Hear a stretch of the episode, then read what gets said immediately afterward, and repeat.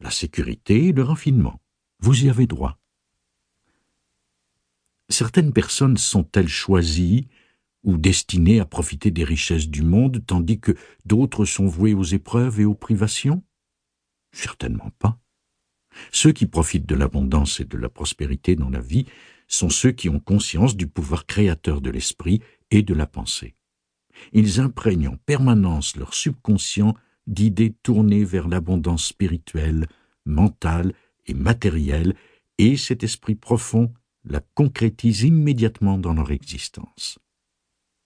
La véritable abondance est un profit honnête.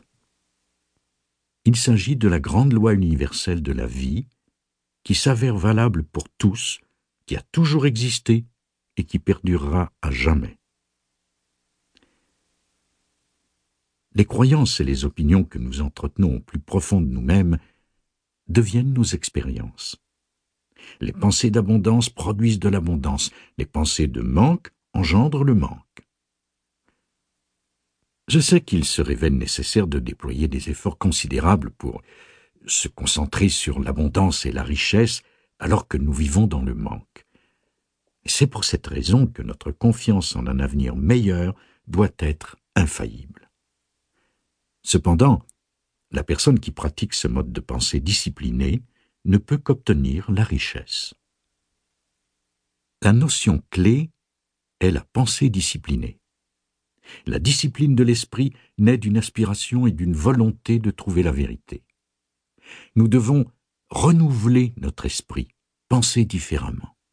Pour ce faire, il nous faut examiner et comprendre nos croyances et nos opinions profondes, ainsi que nos idéaux et nos aspirations. Nos rêves appartiennent au royaume des possibles. Être pauvre est une attitude.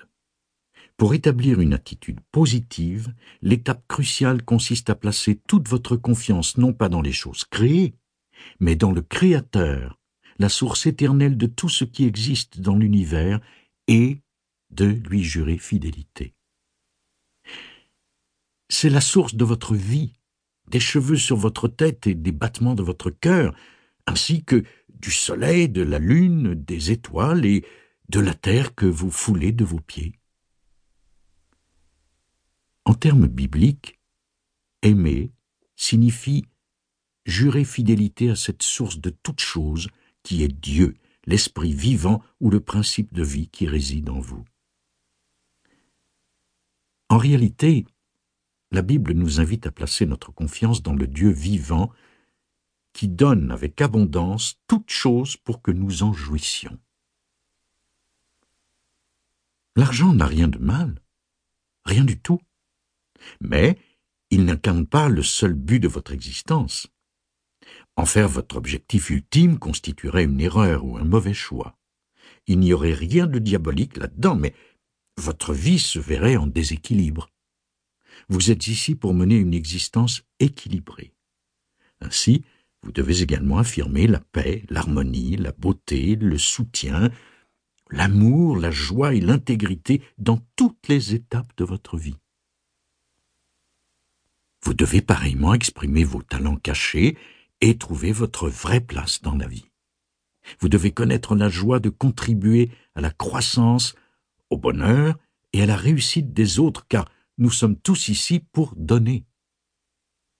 Faites don de vos talents au monde. Dieu vous a tout donné. Vous vous trouvez en ce lieu pour faire avancer le navire et pour contribuer au succès et au bonheur non seulement de vos enfants, mais aussi du monde entier. Quand vous appliquez correctement les lois de votre subconscient, vous pouvez avoir tout l'argent que vous voulez sans perdre pour autant votre paix d'esprit, votre sérénité et votre sentiment d'harmonie. Vous pouvez réaliser beaucoup de bonnes choses avec votre argent si vous l'utilisez de façon avisée et constructive, comme c'est le cas de tout ce qui existe dans la nature. Suivez la technique que je vais vous présenter et vous ne serez jamais à court d'argent dans votre vie, puisqu'il s'agit du principe créateur de richesse. La première étape consiste à comprendre que Dieu représente la source de l'univers et de tout ce que vous voyez.